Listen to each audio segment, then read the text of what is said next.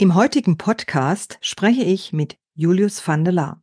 Er ist politischer Strategie- und Campaigning-Berater und Coach für Politiker und Politikerinnen. Und er hat Obama zweimal im Wahlkampf begleitet. Eloquent und enthusiastisch berichtet er über seine Wahlkampfabenteuer. Und er teilt auch sein Wissen über das Wahlduell zwischen Biden und Trump. Wir sprechen im Podcast auch darüber, dass Trump nicht nur für das Weiße Haus, sondern auch für seine Freiheit kandidiert. Ein spannendes und informatives Gespräch. Schön, dass Sie sich dazugeschaltet haben. Mein Name ist Claudia Lutschewitz. Servant Politics, der Podcast für politische Reflexionsimpulse.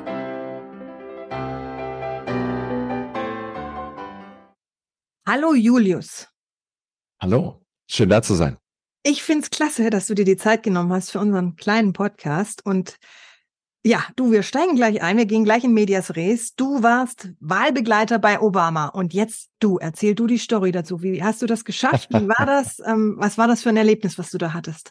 Es war ein sensationelles Erlebnis. und ich, retrospektiv habe ich jeden Augenblick geliebt von dieser Journey, von dieser 18 Monaten Reise durch Amerika und hin zum Weißen Haus. Aber wenn du mich fragst, wie bin ich dazu gekommen? Ich wollte eigentlich ursprünglich aus ganz anderen Gründen nach Amerika gehen. Und ich habe ursprünglich ein Basketballstipendium bekommen in der ersten College-Liga. Und zwar in South Carolina, Greenville, South Carolina, an der konservativsten Orte überhaupt in den Vereinigten Staaten. Kein Wahlkreis, hat mit einem höheren Prozentsatz damals 2004 für George W. Bush gewählt als der Wahlkreis, in dem ich damals gewohnt habe. Insofern ich war im Endeffekt der liberale Europäer in einem stockkonservativen Südstaat. Aber ich habe zu diesem Zeitpunkt 2004 das erste Mal Barack Obama gehört. Der war auf dem Parteitag der Demokraten damals, als George W. Bush gegen John Kerry kandidiert hat und Obama hat eine sensationelle Rede gehört, gehalten. Und diese Rede war eben, es gibt nicht die blauen Staaten, es gibt nicht die roten Staaten, es gibt nur die Vereinigten Staaten von Amerika. Und als jemand, der irgendwie die Demokraten natürlich irgendwie bevorzugt hat, hat mich das total angesprochen. Dieses polarisiert damals schon Amerika, das Versprechen, die zusammenzubringen. Wie gesagt, fand ich, fand ich unheimlich positiv und bin Obama einfach gefolgt. Also das heißt, damals gab es noch keine sozialen Medien, aber ich habe in der New York Times über ihn gelesen und so, wo man sonst noch Nachrichten herbekommt. Und dachte mir, wenn der eines Tages vielleicht kandidiert, vielleicht 2016, nach acht Jahren Hillary Clinton, würde ich gerne für ihn arbeiten. Dann ging natürlich alles deutlich schneller. An einem kalten November Nachmittag in Chicago, beziehungsweise in Springfield, Illinois sogar, hat Obama dann seine Kandidatur für die Präsidentschaft angekündigt. Und ich habe mich noch am selben Tag für seinen Newsletter eingetragen, habe gesagt, ich will ja unbedingt mitarbeiten, habe freiwillig angefangen, einen Studentenclub bei uns an dem Unicampus zu organisieren.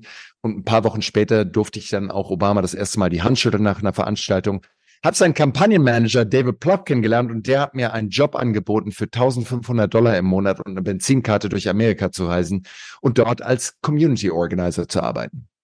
Ja, und dann bist du aber irgendwann hauptamtlich eingestiegen. Richtig. Ersten paar Wochen waren als Freiwilliger und dann gab es eben auch, nachdem ich meinen Uni-Abschluss gemacht habe, ich habe Politik und Kommunikationswissenschaften studiert, habe ich dann eben einen Job bekommen. Wie gesagt, hauptamtlich für die Obama-Kampagne zu arbeiten, was jetzt wie gesagt, nicht viel Geld war, auch damals überhaupt kein Glamour. Zur Erinnerung, alle dachten, Hillary Clinton würde definitiv die Wahl gewinnen. Mein Vater rief mich an und sagte, sag, was machst du denn für Obama zu arbeiten? Arbeit doch für Hillary Clinton, dann kommst du vielleicht eines Tages ins Weiße Haus. Aber ich fand halt Obama immer den richtigen Kandidaten für diese Zeit. Er war der Einzige, der wirklich glaubhaft Veränderung, Change, Hope, natürlich dieses Mantra der Kampagne Yes We Can, diese Aufbruchstimmung auch wirklich verkörpern könnte. Und deshalb war mir klar, ich will eben für diesen Kandidaten arbeiten. Und wie gesagt, die hauptamtliche Arbeit war, war sensationell. Das war quasi wie ein gigantisches Startup, das winzig begonnen und dann innerhalb von 18 Monaten von knapp 50 Mitarbeiter auf knapp 5000 Mitarbeiterinnen und Mitarbeiter gewachsen ist. Und das mitzuerleben, wie so eine Organisation rund um einen Kandidaten und ein einziges Ziel, nämlich am Wahlabend 50 plus eins Prozent dann auch zu bekommen und ins Weiße Haus einzuziehen und Geschichte zu schreiben wie alle genau an diesem Ziel mitarbeiten und dieses eine Ziel verfolgen, das war sensationell. Es war wahnsinnig anstrengend. Wie gesagt, ganz viel war auch überhaupt kein Glamour-Faktor da drin. Aber am Schluss haben wir es geschafft. Und äh, das ist eine, eine Geschichte, die, die kann mir und all den anderen, die mitarbeit gearbeitet haben, nie wieder jemand nehmen. Mhm. Ein tolles Abenteuer, denke ich, auf jeden Fall, ja. Das heißt aber schon, man hört es auch, wie du so erzählst, das ist nicht nur eine tolle und super prägende Erfahrung, die du da gemacht hast, ist natürlich auch fantastisch. Und ich meine, Amerika, da ist ja alles so Glamour, wie du selber sagst. Und das Land der unbegrenzten Möglichkeiten ja, genau. und unbegrenzten Wahlkampfmöglichkeiten. Ja. ja, alles drin. Dann lass uns trotzdem mal ganz kurz die Kurve machen jetzt zur Politik. Ich merke schon, du brennst dafür und äh, wenn man sagt, yes, we can und wenn er das sagt, es gibt nicht die ja. blauen und roten, sondern nur die Vereinigten Staaten, das ist natürlich schon enorm ein Riesennarrativ, kann man fast schon sagen. Aber jetzt komme ich trotzdem noch mal mit einer etwas ernüchternden Frage an dich, die ich im Podcast gerne bringe. Ja. Und zwar, Julius, was ist denn für dich die Aufgabe von Politik? Wie verstehst du Politik oder was verstehst du drunter? Also ich habe Politik wirklich in dieser Obama-Zeit zum ersten Mal hautnah erlebt ich habe mich davor auch schon irgendwie für Wahlen interessiert und bin auch wählen gegangen, seitdem ich 18 bin. Aber das war natürlich mein erstes hautnahes Erlebnis. Und ich glaube, das, was Obama für mich vermittelt hat, ist, welche Rolle Politik hat und die Rolle eben, das Große zu drehen, das Große zu verändern, die große Veränderung nicht nur möglich zu machen, sondern eben auch aufzuzeigen, dass diese Fantasie da ist, dass eben auch Großes möglich ist. Das ist nicht nur das Inkrementelle, das Klein-Klein, hier ein paar Nullen im Haushalt rumschieben, ne, sondern eben, dass große Veränderungen eben auch in der Politik losgehen kann. Und da kam natürlich auch die Vision damals von Obama, wo er gesagt hat, wir wollen Obamacare einführen, den Affordable Care Act. Er gesagt hat, es gibt ein riesiges Problem, nämlich dass 25 Millionen Amerikanerinnen und Amerikaner keine Gesundheitsversicherung haben. Sechs Millionen Kinder sind nicht versichert. Und Leute müssen sich eben entscheiden, ob sie Essen auf den Tisch stellen, ob sie möglicherweise auch aus ihrem Haus ausziehen müssen, nur damit ein Familienmitglied eine Krebsbehandlung bekommen kann. Und da dachte immer, das ist so eine fundamentale Ungerechtigkeit. Eine, die ich natürlich auch aus Deutschland, aus Europa so nicht kannte. Und dachte ich mir, es ist toll, dass jemand antritt mit so einem Ziel, so einem hehren Ziel in und so platt das sich auch anhört, aber das Leben der Menschen wirklich fundamental zu verändern und besser zu machen. Und deshalb war es leicht für Obama eben zu arbeiten. Und da können wir den kompletten Politikkatalog eben auch durchgehen. Ne? Innenpolitik, Außenpolitik, Gesundheitspolitik und so weiter und so weiter. Und da habe ich eben gesehen, was möglich ist, wenn man eine Geschichte erzählt und klar macht, warum jetzt eben eine Veränderung notwendig ist. Aber wenn ich mir überlege, so was ist wirklich Politik? Natürlich geht es darum zu repräsentieren nicht nur die Leute, die dich gewählt haben, aber eben auch alle Bürger des Landes zu repräsentieren und in deren besten Interesse eben auch zu handeln. Es geht natürlich auch darum zu legitimieren. Was ist eigentlich das, was die Politik vorhat und dann eben auch das durchzusetzen. Natürlich als Wahlkampfgeschädigter oder auch geprägter, je nachdem, wie man draufschaut, denke ich mir natürlich auch, worum geht es in der Politik auch? Es geht natürlich auch ums Gewinnen. Also Wahlkampf ist ein Wettlauf. Ein Wettlauf um die Definition, Wettlauf um die Deutungshoheit, aber eben auch ein Wettlauf, um als Erster ins Ziel zu kommen, um am Wahlamt zu gewinnen, um dann eben auch gestalten zu können. Das heißt, bei Politik geht es auch darum, Mehrheiten zu organisieren und schlussendlich sich auch durchsetzen zu können. Also es geht um Macht. Mhm. 2024 stehen ja diese großen Wahlen auch in Amerika ja. an. Also nicht nur die Europawahl, sondern auch in Amerika Richtig. stehen ja die Wahlen. Und wir haben noch ein paar Landtagswahlen in Deutschland ja. und Kommunalwahlen. Es wird ein gigantisches Superwahljahr. Aber lass uns mal zum Narrativ übergehen, weil du vorher gesagt hast, Obama kann gut im Narrativ äh, seine Reden auch aufbauen. Er kann dieses Feeling auch rüberbringen, so die, die Schwerpunkte vielleicht auch setzen. Was, was ist Politik? Was können wir zusammen tun? Aber da gibt's ja noch die andere Seite, der das eigentlich auch ganz gut kann, Trump. Hervorragend, ja. Erzähl mal dazu ein bisschen was. Wie schätzt du es ein? Kann Trump Biden besiegen? Kann Biden Trump besiegen? Wie, was schätzt du für 2024? Was sind so deine Options? Äh, ich meine, es sind äh, knapp ein Jahr bis zur Wahl. Im ersten Dienstag im November wird immer gewählt. Das sieht die Verfassung so vor. Insofern, Wahltag steht. Jetzt, wenn wir einfach nur die Umfragen anschauen, und das ist ja erstmal die Momentaufnahme, die wir anstreben können, dann sieht es im Moment echt ganz gut aus für Trump. Joe Biden steht nicht besonders gut da. In den meisten Umfragen, die in den letzten zwei, drei Wochen rausgekommen sind, führt Trump mit drei bis fünf Punkten Vorsprung vor Joe Biden. Jetzt muss man aber auch dazu sagen, es ist noch ein Jahr hin bis dahin. Und ich erinnere mich auch an die Wiederwahl von Obama, bei der ich mitgearbeitet habe. Ich war damals in Ohio.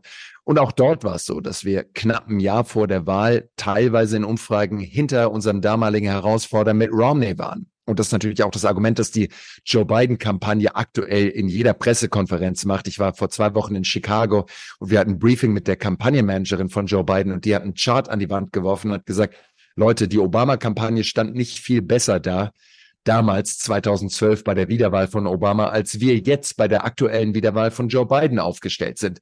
Insofern, da wird noch viel Zeit vergehen, viel, viel Geld wird ausgegeben werden. Der Unterschied ist, glaube ich, der, Sowohl Joe Biden als auch Donald Trump sind bekannt. Jeder weiß, wer die beiden Männer sind.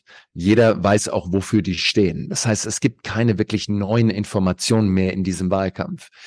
Wenn ich jetzt das Argument machen würde für Donald Trump, dann gibt es natürlich ein paar Aspekte. Das eine ist natürlich, die Leute sind unfassbar unzufrieden mit der aktuellen wirtschaftlichen Leistung. Die schauen die Inflation an, die schauen die Lebenshaltungskosten an, was Brot kostet, was die Miete kostet, was Benzin kostet und sagen einfach, es ist zu teuer, wir kommen nicht mehr hinterher. Joe Biden wird natürlich jetzt dagegenhalten und sagen, ich habe den Inflation Reduction Act, IRA, durchgesetzt, der wirklich die Wirtschaft transformiert und uns überhaupt die Möglichkeit gibt, in den nächsten 10, 20, 30 Jahren gegen China überhaupt noch kompetitiv zu sein. Das heißt, er hat auch wahnsinnig viel hinbekommen. Und ich glaube, das kann ich nüchtern auch einfach von draußen betrachten, zu sagen, Wahnsinn, was Joe Biden in dieser ersten Amtszeit umgesetzt hat. Aber schlussendlich, und das ist eine der zentralen Umfragen, die jedes Land macht, in Deutschland auch, dass man fragt, ist unser Land auf dem richtigen Pfad? Ja oder nein? Und da sagt halt die absolute Mehrheit in Amerika, nein, wir sind auf dem falschen Pfad. Und wenn diese Umfrage unter Wasser ist für den Amtsinhaber, wenn es quasi ein Referendum um den Status quo und ein Referendum über den Amtsinhaber wird, dann verliert meistens auch der Amtsinhaber die Wahl. Jetzt will ich aber nicht alles schon düster reden, ein Jahr vor der Wahl. Es ist eine gute Wahrscheinlichkeit, dass Joe Biden die Wahl trotzdem noch gewinnt. Und ich gebe ein paar Indikatoren dafür. Das eine ist, in der Regel, zumindest in der modernen Zeit, gewinnt der Amtsinhaber eigentlich immer die Wahl. Auch wenn Trump nach einem Term abgewählt wurde. Derjenige, der davor nicht mehr gewonnen hat, war George H. Bush. Und der, der davor nur eine Amtszeit hatte, war Jimmy Carter. Das heißt, normalerweise, wenn ein Amtsinhaber nochmal antritt, gewinnt er auch die Wiederwahl. Joe Biden hat die Air Force One, er hat den Rose Garden, er hat die komplette Administration hinter sich. Das sind schon viele Pfünde und er wird auch wahnsinnig viel Geld einsammeln. Aktuell schon. Joe Biden hat knapp 200 Millionen Dollar auf der hohen Kante, um diesen Wahlkampf zu bestreiten. Und da wird natürlich jede Woche auch mehr Geld noch dazukommen. Und natürlich kann er auch eine Geschichte erzählen, was er alles hinbekommen hat. Und letzter Punkt, er kann auch einen Kontrast aufzeigen und kann sagen, Schaut euch Donald Trump an. Ihr wisst, was ihr unter Donald Trump hattet. Das ganze Chaos, das Trump noch mit ins Weiße Haus und nach Washington gebracht hat. Die 91 Anklagepunkte, die gegen ihn verlesen wurden. Und auch Folgendes. Er will A, die Gesundheitsreform, die Obama und ich damals durchgesetzt haben, Joe Biden damals als Vizepräsident, die will er, hat er gerade diese Woche gesagt, zurückdrehen. Punkt A. Und Punkt B, Donald Trump war derjenige, der Frauen das Recht auf Abtreibung genommen hat. Roe v. Wade, das war die große Supreme Court Entscheidung, dass Frauen selber das Recht haben, abtreiben zu dürfen. Er ist derjenige, der Richter benannt hat, die das zurückdrehen und er will auch weiterhin damit daran arbeiten, dass Frauen bestraft werden und auch Ärztinnen und Ärzte bestraft werden, die eine Abtreibung auch durchführen. Und das ist ein Thema, das im Jahr 2023 durchaus mobilisiert, polarisiert und Leute auch an die Urnen treibt. Und nicht nur Demokraten, sondern auch einige Republikanerinnen, die sagen, ganz ehrlich, ich bin mir da schon selber äh, sicher, die richtige Entscheidung zu treffen. Dafür brauche ich nicht einen knapp 80-jährigen Donald Trump, der mir sagt, was ich mit meinem Körper zu tun habe. Und das finde ich auch richtig so. Was mich aber dann zu der Frage jetzt bringt, wenn Biden doch so ein bisschen verbrannt ist, so habe ich das jetzt so am Anfang ein bisschen bei dir rausgehört, was ist denn mit Kamala Harris? Warum ja. hat er die nicht aufgebaut? Warum gibt es da nicht noch einen anderen demokratischen, vielleicht Möglichkeitspräsidenten ja. oder Präsidentin? Äh, warum muss das ein Biden sein? Es gibt natürlich die Aussage von Joe Biden kurz vor der Wahl, wo er gesagt hat, I'm gonna be a transitional president. Also ich will eigentlich nur den Übergang gestalten hin zu einer neuen Generation, wo natürlich alle gehört haben, das wird Kamala Harris sein. Eine relativ junge Kandidatin, dynamische Kandidatin, ja auch 2020 im Wahlkampf so absolut wichtig war. Warum? Weil sie eben genau junge Leute und auch Afroamerikaner durchaus mobilisieren konnte. Ganz essentieller Bestandteil der beiden Koalitionen. Jetzt muss man aber auch sagen, in diesen vier Jahren, A, Vizepräsidentin ist der undankbarste Job in USA. Man bekommt die ganzen dreckigen Aufgaben, die der Präsident selber nicht machen möchte. Und was war ihr Aufgabenportfolio? Sie musste an die Grenze zu Mexiko gehen und dort irgendwie Immigrationspolitik machen. Wahrscheinlich das negativ behaftete politische Thema in den USA schlechthin. Das heißt, sie hat ein schlechtes Portfolio bekommen von Joe Biden. Aber wenn sie was bekommen hat, hat sie auch in der Regel nicht geliefert. Nochmal, ich mache das komplett unabhängig, ob sie eine Frau oder ein Mann ist. Aber am Ende des Tages sind die Umfragewerte von Kamala Harris nochmal deutlich schlechter als die von Joe Biden. Das heißt, ich kann mir durchaus vorstellen, dass sich Joe Biden hingesetzt hat und sich die Umfragewerte angeschaut hat und gesagt hat, naja, Wenn ich nicht mehr antrete, dann macht es Kamala Harris. Ist Kamala Harris wirklich in der Lage, Donald Trump zu schlagen? Naja, wenn ich hier auf die Umfragewerte schaue, dann muss ich einfach feststellen, ist sie nicht. Und deshalb trete ich selber noch an, weil ich der Einzige bin, der Donald Trump schon mal geschlagen hat und ich mir selber eben auch zutraue, dass ich es eben noch mal hinbekomme. Mhm. Du lass uns doch mal ganz kurz den Gedanken spinnen, wenn jetzt Trump wirklich drankommt. Ja. Hätte das für eine Auswirkung auf die Welt, auf Deutschland, auf Europa? Ja. Also ich will natürlich hier ein neutraler Beobachter sein. Und wenn wir jetzt einfach nur fragen, Donald Trump, was er denn gesagt hat, er hat ja viele Interviews gegeben, ne? welche Auswirkungen hätte er das, hätte das dann? Und dann sagt er natürlich, Moment, der Krieg in der Ukraine wäre de facto innerhalb von 24 Stunden vorbei. Er ist der ultimative Dealmaker. Er wäre in der Lage, sofort eine Friedensverhandlung auch durchzuführen und Putin dazu zu bekommen, eben nicht anzugreifen. Während er Präsident war, das ist das Argument, das Trump macht, gab es eben auch keinen Konflikt. China, ne, auch dort. Trump hat eine aggressive Handelspolitik gegenüber China gemacht und hat gesagt, Präsident Xi damals auch schon hat im Endeffekt die Füße stillgehalten. Und die ganze Frage über Taiwan war deutlich kühler, als Trump im Amt war. Das ist natürlich auch das Argument, das Trump macht. Unter beiden fällt die Welt im Endeffekt auseinander.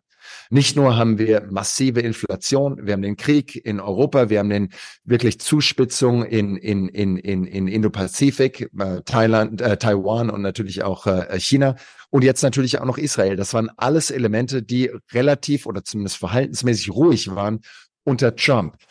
Wenn ich mir jetzt aber anschaue, welche Auswirkungen hätte das? Er hat es gesagt, ne? Abtreibung ist ein großes Thema, Obamacare zurückdrehen ist ein großes Thema, vor allem aber auch, ich glaube, die Trump-Administration und die Leute, die damals mitgearbeitet haben, haben durchaus auch gelernt. Erinner dich, wie die damals ins Oval Office reingekommen sind und haben versucht, per Dekret zum Beispiel den Muslim Ban durchzuführen. Das heißt, keine Musliminnen und Muslime dürfen mehr ins Land immigrieren und sind damit vor sämtlichen Gerichten auch kläglich gescheitert. Ich glaube, die haben mittlerweile gelernt und es gibt Anstrengungen, zum Beispiel eben auch von der Heritage Foundation, ein sehr konservativer Think Tank, die sagen, wir suchen jetzt schon die besten Juristen aus, die dieses Trumpsche Gedankengut auch teilen, die ab Tag eins auch in der Lage sind, diesmal wirklich auch präzise Gesetze und präzise Dekrete zu schreiben, die auch standhalten unter einer rechtlichen Begutachtung. Insofern, die kommen, glaube ich, anders dieses Mal ins Weiße Haus, wenn sie es dann schaffen und wollen dort natürlich auch einen Tisch machen und eine deutlich härtere, konservativere Politik durchführen. Und ich mache mir natürlich auch Sorgen, nachdem ich das gesehen habe, was sich damals am 6. Januar auch ereignet hat im Kapitol, dass wir natürlich noch deutlich mehr davon sehen, also deutlich autokratischere Strukturen sehen, die möglicherweise dann auch ins Weiße Haus, in Kongress, in die amerikanische Administration dann eben auch einfließen. Ich habe vor kurzem einen Artikel gelesen, dass wenn Trump nochmal drankommen würde, dass er sich ähnlich verhalten würde wie ein angeschossenes Tier, das verletzt ist und sich beißt und damit ja. noch ja mal gefährlicher wird. Mhm. So wirkt es auf mich, was du jetzt gerade sagst, auch. Weil wenn dann die Juristen noch besser gewappnet sind, ja. um Gesetze besser durchzukriegen, wenn er noch bissiger ist, als er vorher vielleicht schon war, ja er sich vielleicht die Leute auch tatsächlich dann nachher so aussucht, äh, ja, wer ist mir wohlgesonnen, wer stand die ganze Zeit hinter mir jetzt die letzten ja. vier Jahre, ja, dann ist das ja eigentlich ein Prozedere, wo man sagen kann, hups, da müssen wir uns wirklich warm anziehen, oder? Ja, ich, und ich finde das, das Bild mit dem angeschossenen Tier durchaus passend. Ähm, ich will noch einen weiteren Punkt dazugeben. Ähm, Trump kandidiert fürs Weiße Haus, aber in Wirklichkeit kandidiert er ja für seine Freiheit. Die Wahrscheinlichkeit, dass bei diesen knapp 100 Anklagepunkten einer auch dazukommt, der ihm wirklich auch zum Verhängnis kommen würde. Und wir reden ja von Geheimdokumenten, die er entwendet hat. Wir reden davon, dass er den Sturm aufs Kapitol im Endeffekt fähig hat. Das sind ja alles Elemente, bei denen er sich vor Gericht verantworten muss. Die Wahrscheinlichkeit ist nicht ganz gering, dass er möglicherweise auch für eine dieser Taten nicht nur eine Geldstrafe, sondern möglicherweise auch eine Freiheitsstrafe äh, äh, in, in Erwägung ziehen muss. Das heißt, er kämpft um seine Freiheit. Jetzt, wenn er nochmal es schafft, in dieser Courtroom-Campaign ins Weiße Haus zu kommen, steht natürlich auch fest, nach vier Jahren ist zwangsläufig Ende, weil kein Präsident darf mehr als zwei Amtszeiten haben. Ich will jetzt äh, hier nicht was Abwegiges äh, vorwegspinnen hier, aber natürlich weiß auch Trump, je länger er natürlich auch im Weißen Haus bleiben kann und natürlich auch den rechtlichen Schutz des Präsidenten hat, Ne, dass du sicherer kann er sich auch sein, frei zu bleiben.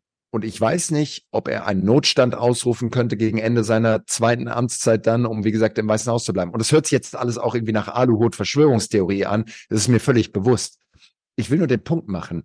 Er muss nicht nochmal um eine Wiederwahl kandidieren. Er kann deutlich freier auftreten als ein Präsident in der ersten Amtszeit, der weiß, in paar Monaten gehen die Wählerinnen und Wähler, wieder wählen und die können mich auch möglicherweise abwählen. Das heißt, alle Guardrails, wie man in Amerika sagt, sämtliche äh, Railings sind irgendwie weggebrochen und Trump kann, wie gesagt, frei durchregieren und muss es vielleicht auch, weil er weiß, sobald ich aus dem Weißen Haus raus bin, gibt es eben auch keinen juristischen Schutz mehr. Und das stimmt mich durchaus nachdenklich. Hm. Also was mich auch nachdenklich stimmt, ist, wie das, weißt du, dass es unterschiedliche Meinungen gibt in der Politik. Okay, das ist die Demokratie. Ja. Aber nach der ganzen Vorgeschichte, nach den ganzen Erfahrungen, die die Welt auch mit ihm jetzt gemacht hat, ja, also es ist ja nicht nur dieser 6. Januar, der einem immer noch in den Knochen hängt, sondern es ist auch sein Verhalten zum Beispiel damals bei der Queen, wo ich auch gedacht habe, mein Gott, Junge, hast du keinen Anstand. Also es sind so gewisse Dinge, wo man einfach sieht, ja, er hat einfach Defizite auch im Verhalten, in seinem, in seinem, in seiner Haltung schlechthin. Und dann frage ich mich, wie kann ein Mensch diesen Menschen wählen? Ja, wie kann ein Mensch diesen Menschen wählen, der sich an quasi keine gesellschaftliche Norm hält? Weil das ist ja das, was die Republikaner, was mit Trump wirklich begonnen hat. Ne? Die Normen, die so eine Gesellschaft auch irgendwie ankern, immer wieder zu untermauern. Und jetzt ist die Frage berechtigt, natürlich zu sagen, wie kann es dann dazu kommen, dass Leute für Trump wählen? Naja, auf der einen Seite verkörpert Trump nach all den Jahren, und ich erinnere mich 2008 an die Wirtschaftskrise, die Arbeitslosigkeit, die natürlich auch danach gefolgt ist, Trump hat nach wie vor immer den amerikanischen Traum verkörpert. Und er hat auch das ausgesprochen, was viele natürlich auch gedacht haben. Er hat Themen benannt, die eigentlich so nicht benannt wurden. Zum Beispiel eben auch die illegale Migration aus Mexiko. Ne? Und er hat eine leichte, eine natürlich populistische Lösung gefunden, hat gesagt, jeden Tag kommen illegale Einwanderer in unser Land, die nehmen uns die Jobs weg, die bringen Drogen mit unser Land, das sind Kriminelle, teilweise auch Mörder. Mein Name ist Donald Trump, ich werde eine Mauer bauen und wenn die Mauer steht, dann bleiben die draußen, dann sind wir unter uns und dann kriegen wir natürlich irgendwie auch das Amerika der 1960er, 70er Jahre, die goldenen Zeiten wieder zurück. Und das war ja quasi sein Versprechen der strenge Vater zu sein, der wieder für Recht und Ordnung sucht, sorgt, der derjenige ist, der im Endeffekt auch dieses traditionelle weiße Amerika wieder zurückerobern möchte und zurückerkämpfen möchte. Ich glaube, das andere ist natürlich auch, und das vergessen wir manchmal, weil wir, glaube ich, viele zumindest von uns, ich kann mir auch vorstellen, viele, die diesen Podcast hören, sagen, Trump ist natürlich nicht derjenige, der meine Werte verkörpert, aber er ist ein brillanter Marketingmensch. Das war schon in New York als Developer, als äh, Real Estate, als Immobilienmogul. Er weiß, wie eine Geschichte funktioniert. Und ich glaube, das haben wir auch in dem 2016er Wahlkampf gesehen und das sieht man jetzt auch wieder. Ne? Dieser Slogan, den er hatte. Und ich glaube, jeder, der zuhört und jede, die zuhört, weiß, was der Slogan ist. Ne? Make America Great Again. Das sind vier Worte. Make America Great Again. MAGA. Diese vier Worte sind quasi eine in sich geschlossene Geschichte. Ne? Die Geschichte geht wie folgt. Amerika war mal großartig. Es war mal das Land der unbegrenzten Möglichkeiten, ne, wo jeder alles werden konnte wo jeder seines eigenen Glückes Schmied war. Ne? Was passierte dann? George W. Bush hat uns in irgendwelche Kriege geführt, irgendwo auf der Welt. Obama hat quasi den Kommunismus, Sozialismus ausgerufen. Mein Name ist Donald Trump. Ich bin der Einzige, der Amerika wieder großartig machen kann. Ich bin der ultimative Dealmaker. Ich bin Multimilliardär. Ich verkörpere das, wonach wir uns eigentlich immer wieder gesehnt haben. Ich mache Amerika wieder großartig. Und Trump versteht das besser als jeder andere, wie ein Problem so verkauft werden muss, wie natürlich auch ein Feindbild aufgemalt werden muss, wie es immer wieder gelingen kann, ein Wir gegen die rauszukristallisieren, dass natürlich schon auch die eigene Basis zusammengehalten wird, füreinander eingeschworen wird und so natürlich auch gegen die anderen mobilisiert werden kann. Hm. Wenn du jetzt sagst, wir gegen die, da fällt mir jetzt auch ein bisschen die Europäische Union ein. Ja. Uns ja an der Europäischen Union ja schon ein bisschen dieses Miteinander, also so nehme es zumindest ich wahr, dass dieses Miteinander fehlt. Und dass die zwei großen, würde ich jetzt mal sagen, um das vielleicht, ja, vielleicht nicht ganz korrekt, wenn ich es so benenne, aber Frankreich, Deutschland, wenn diese Mitarbeit nicht intensiver wird in Europa, dass dann vielleicht die Vereinigten Staaten von Europa so nie möglich sein werden. Aber was, was meinst du, was könnte es für eine Auswirkung haben, wenn Trump wirklich drankommt? Wie wirkte sich das auf Europa aus?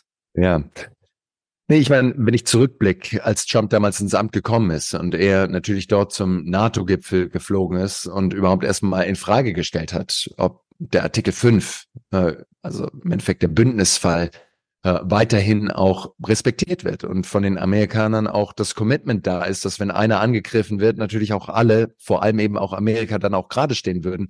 Äh, das war ja schon irgendwie damals ein großer Schock für uns. Der Schock wird natürlich noch jetzt noch aktuell mit der Lage in der Ukraine noch deutlich, deutlich härter kommen. Und da muss man auch sagen, ähm, Wahnsinn, was Joe Biden hinbekommen hat. Und natürlich auch Macron und auch Olaf Scholz. Ich erinnere mich, als Macron gesagt hat im Time Magazine, die NATO ist hirntot. Na, und dann hat es Joe Biden geschafft, nach dem Aufmarsch und dann auch der Invasion Russlands in der Ukraine, die NATO doch schon relativ schnell auch wieder zu rehabilitieren und natürlich jetzt auch eben zu liefern. Also das ist ja schon auch bemerkenswert, dass dieses Organ dann doch relativ schnell wieder mit Blut gefüllt wurde. So, ich mache mir natürlich trotzdem große Sorgen, nicht nur was Sicherheitspolitik betrifft, wenn sich Amerika weiterhin auf ein America First bezieht, aber auch handelspolitisch. Wenn Trump natürlich auch dort wieder die Schutzzölle, die Sanktionen durchsetzt. Wir sehen ein immer mehr erstarkendes China. Wir müssen natürlich auch irgendwie diese transatlantische Achse halten um auch weiterhin ein globaler Player bleiben zu können. Natürlich haben wir hier einen wunderbaren europäischen Binnenmarkt, aber wir brauchen natürlich auch die Amerikaner äh, in wirtschaftspolitisch. Und wenn das plötzlich abreißt, so, da mache ich mir schon große Sorgen. Und es war nicht nur alles rosig jetzt unter Joe Biden. Der Inflation Reduction Act hat natürlich auch unsere Wirtschaft maßgeblich getroffen, gerade was erneuerbare Energien betrifft, Batterie und so weiter und so weiter. Aber das, glaube ich, würde natürlich nochmal deutlich härter werden.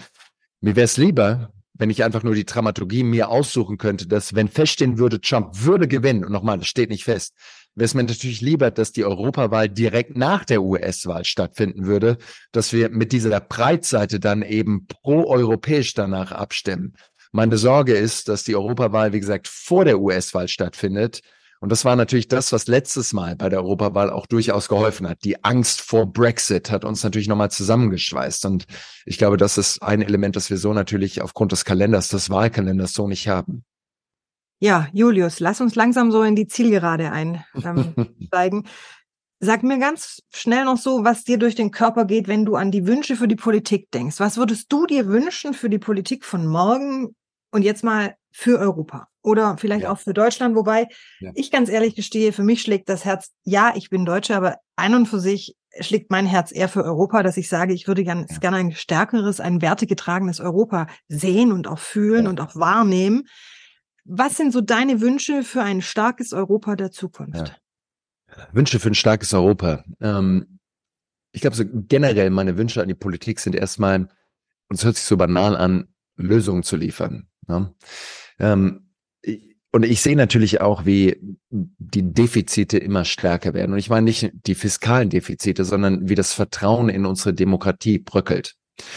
Und ich glaube, es gibt immer wieder diese wunderbaren Sonntagsreden. Vor der Europawahl wird es bestimmt auch zig Aufrufe geben, wo alle sagen, wir müssen wählen gehen. Pathos unbedingt. Ja, unbedingt. ja, natürlich. Wir müssen auch alle wählen gehen. Verstehen wir ja. nicht falsch. Ja. Aber oftmals wird Demokratie auf Wählen gehen reduziert. Und wie gesagt, dann kommen Celebrities und Politikerinnen und Politiker und alle sagen, es ist die höchste Bürgerpflicht. Auch sie müssen wählen gehen, da geben sie ihre Stimme ab. Die Demokratie fordert es uns allen ab. Aber nur alle vier Jahre oder im Europafall alle fünf Jahre wählen zu gehen, reicht natürlich nicht aus. Demokratie geht natürlich deutlich weiter und Demokratie bedeutet natürlich auch ein funktionierender Staat. Und wenn Leute den Eindruck haben, dass der Staat und die Aufgaben des Staates so nicht mehr vollzogen werden. Wenn Leute ganz rudimentär viel zu lange auf einen Personalausweis oder auf einen Führerschein, auf eine Autoummeldung warten müssen, dann fängt an, das Vertrauen in die Demokratie zu bröckeln. Also der Staat muss liefern. Der muss die Spritpreise unten halten. Man muss das Gefühl haben, ich kann auch im Winter noch heizen. All diese grundlegenden Elemente, an die wir uns auch gewöhnt haben, die müssen natürlich auch fortbestehen und der Staat muss dort liefern. Ansonsten fängt eben auch an, das Glauben, das Vertrauen in die Demokratie zu bröckeln. Das heißt, wenn ich mir was wünsche von der Politik, ist natürlich, dass sie liefert, dass sie auch es schaffen, einen Haushalt zu verabschieden, der vor einem Gericht auch standhält. Ne? Und wir haben ja im Moment aktuell diese Debatte rund um den Haushalt und die Schuldenbremse als ein Beispiel. Jetzt muss man mal sagen, all das, was ich gerade gesagt habe, ist natürlich nicht hilfreich, wenn es um politische Kommunikation geht. Es gibt einen Grundsatz in der politischen Kommunikation und der lautet, löse niemals ein Problem, das keiner hat. Und wenn du mich jetzt fragst, was wünsche ich mir von der Politik? Ich wünsche mir natürlich, dass sie die Probleme heute lösen. Ich wünsche mir aber auch, dass die in die Zukunft blicken und überlegen, was wird denn in fünf und in zehn Jahren wirklich wichtig für uns, auch in 20 Jahren. Müssen wir nicht jetzt investieren, damit wir überhaupt in 10, 15, 20 Jahren noch eine Grundlage haben. Ne?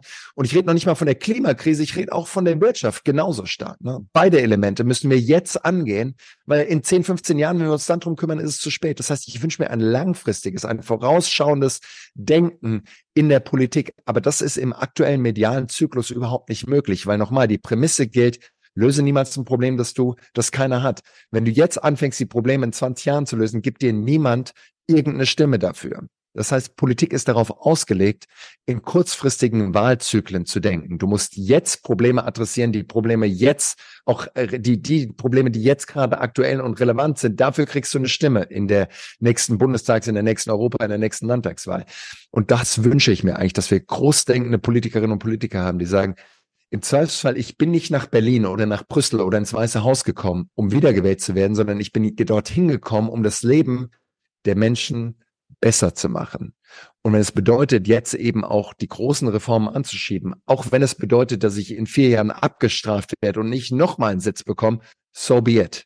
Natürlich geht das gegen die Incentivierung von wiedergewählt zu werden, aber da erinnere ich mich an Obama, wo alle gesagt haben, du kannst die Gesundheitsreform jetzt durchpeitschen, aber mit einer hohen Wahrscheinlichkeit wirst du nicht mehr wiedergewählt werden. Und dann hat Obama gesagt, so be it then I'll be a one-term president, but at least I know I've done something. Also wenigstens habe ich was getan und habe das Leben signifikant von Menschen verbessert, auch wenn es bedeutet, dass ich eben nach einer Amtszeit auch wieder abgewählt wird. Und diese Haltung wünsche ich mir.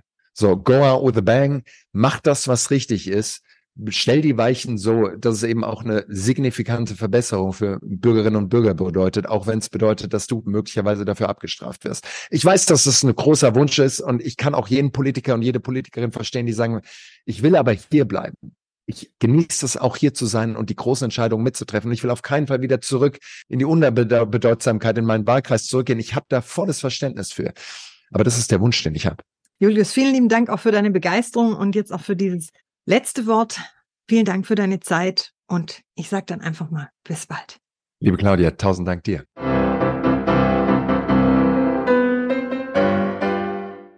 Servant Politics gibt's auf Spotify, Apple Podcasts und überall, wo es Podcasts gibt. Abonniert uns gerne und hinterlasst uns eine Bewertung. Servant Politics, der Podcast für politische Reflexionsimpulse.